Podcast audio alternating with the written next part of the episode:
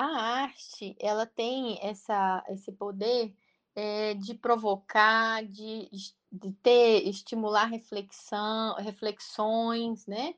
Então uma coisa que a gente observou que alguns profissionais, não acharam bom a ideia, porque se sentiram incomodados. Então mas como que você vai cuidar de uma pessoa sem conhecer quem ela é, né. Eh, o que me motivou a fazer essa questão do prontuário afetivo, foi a minha dificuldade de lidar com esses pacientes que estão sedados, entubados, porque eu necessito na minha relação, o médico-paciente, dessa troca afetiva. E é uma coisa que eu nunca consegui estabelecer, né. Então, eh, eu me incomodo muito ao tratar e cuidar desses pacientes.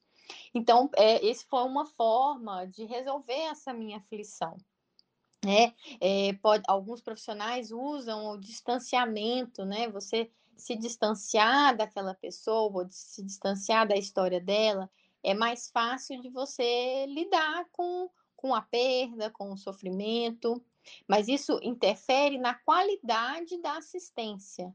Ah, o que é mais importante a pessoa aprender a lidar com esse sofrimento, com essas situações, do que se afastar, porque isso interfere na qualidade da assistência.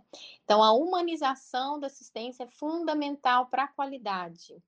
Eh, então a eu a minha a a diferença, o que que essa iniciativa pode fazer ao paciente e à equipe de saúde? Mudar as relações de cuidado, mudar as relações de atenção. Então essa que é a a a importância desse projeto.